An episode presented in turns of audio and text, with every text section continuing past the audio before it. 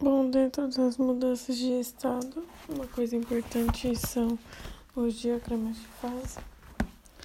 Nos diagramas de fase, é, eles mostram as fases sólido, líquido e vapor. Então, geralmente, os três são curvados meio para cima. É, dentro desse diagrama, quando termina a fase de vapor, tem o ponto PC, que é chamado de temperatura crítica e pressão crítica, em que a temperatura acima é quando passa para uma temperatura acima desse ponto, é, a substância não consegue se liquefazer apenas com pressão por compressão isotérmica, ou seja, não consegue mais se transformar em líquido. Então, acima desse ponto PC-TC já é fase gasosa, que é onde a substância não consegue se liquefazer. Então, é, a curva que separa o sólido do líquido é chamada de curva de fusão. A curva que separa o sólido do vapor é chamada de curva de, curva de sublimação. E a curva que separa o líquido do vapor é chamada de curva de vaporização. Bom, agora outra coisa importante são os fatores que influenciam na temperatura de fusão de solidificação. Então, é, a temperatura de fusão de um sólido depende da pressão exterior. Então, quando a substância se dilata ao fundir-se, todo aumento de pressão eleva o ponto de fusão. E quando a substância se contrai ao fundir-se, todo aumento de pressão provoca abaixamento da temperatura de fusão. Então, é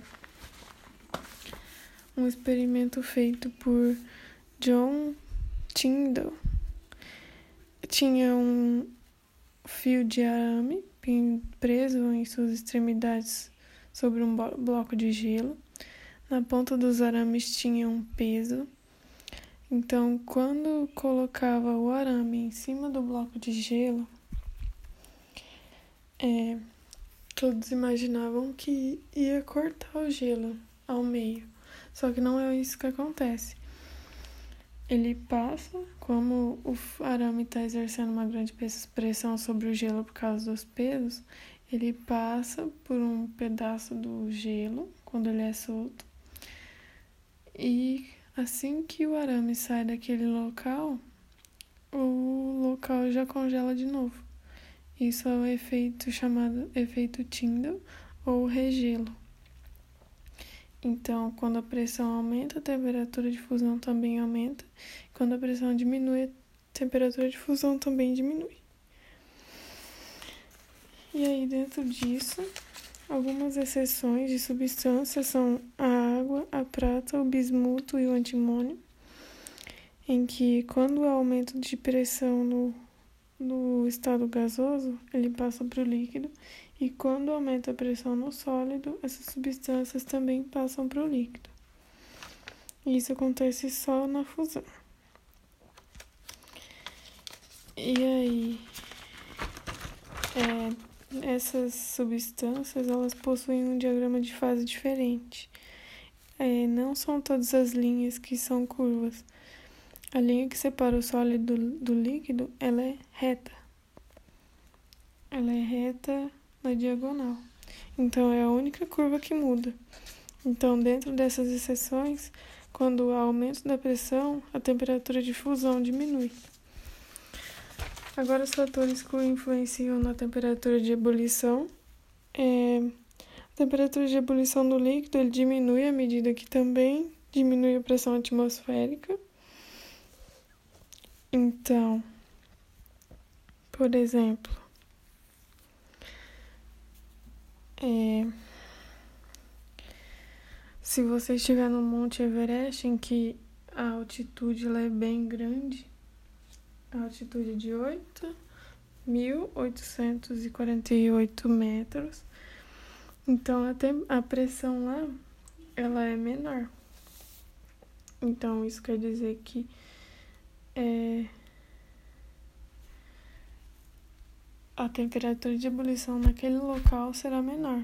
Por exemplo, da água, a água vai entrar em ebulição a 72 graus Celsius no Monte Everest.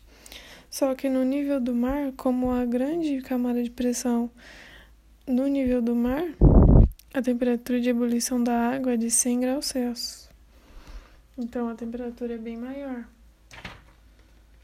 Então, se a pressão diminui, a temperatura de ebulição também diminui. E se a pressão atmosférica aumenta, a temperatura de ebulição também aumenta. É, isso acontece na panela de pressão. A panela de pressão, ela é fech... quando ela é fechada com o líquido dentro, isso faz com que o vapor de água que é formado lá dentro aumente a, a pressão. Então, é, a água ela vai conseguir chegar numa temperatura maior. Isso vai fazer com que o alimento cozinhe mais rápido. Algumas fórmulas são importantes são as de umidade relativa, que é a relação entre a pressão parcial de vapor de água e a pressão de saturação. Então, a umidade relativa é igual à pressão parcial sobre a pressão de saturação, que é a pressão máxima.